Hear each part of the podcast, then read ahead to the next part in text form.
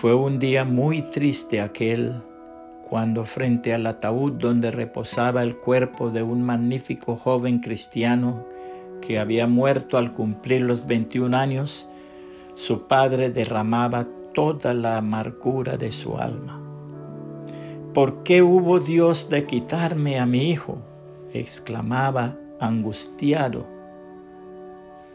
mientras contemplaba el helado rostro del apuesto joven.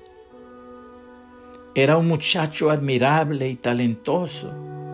Apenas había comenzado a vivir. Podría haber sido útil al mundo. ¿Por qué se lo llevó Dios? En ese momento se le acercó el pastor y le habló de esta manera. No conozco los designios del Señor Jesucristo, pero le diré que la vida es como un invernáculo Tal vez el Señor bajó su vista desde allá arriba y vio que aquí había un muchacho lo suficientemente grande y selecto para soportar el trasplante.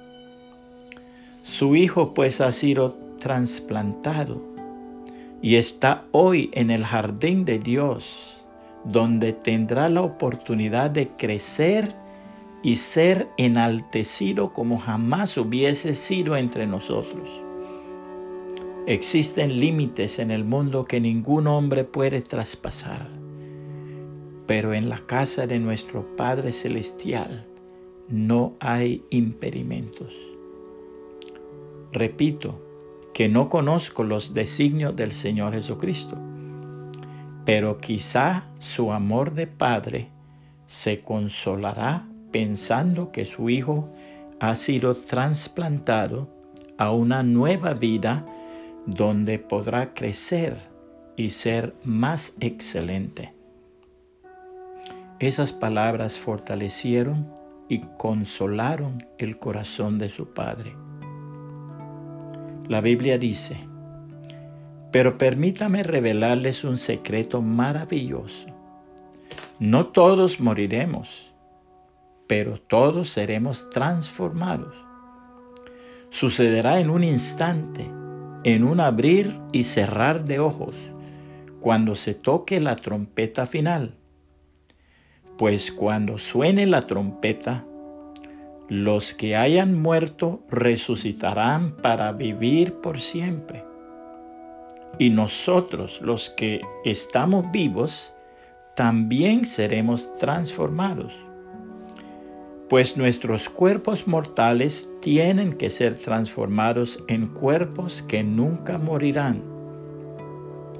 Nuestros cuerpos mortales deben ser transformados en cuerpos inmortales.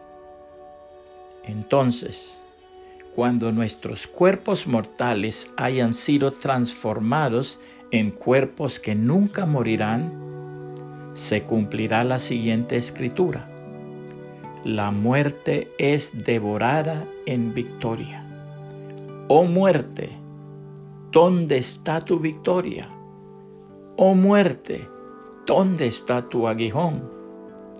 Pues el pecado es el aguijón que termina en muerte y la ley le da al pecado su poder. Pero gracias a Dios, él nos da la victoria sobre el pecado y la muerte por medio de nuestro Señor Jesucristo. Por lo tanto, mis amados hermanos, permanezcan fuertes y constantes. Trabajen siempre para el Señor con entusiasmo, porque ustedes saben que nada de lo que hacen para el Señor es inútil. Primera los Corintios 15, 51 al 58, nueva traducción viviente.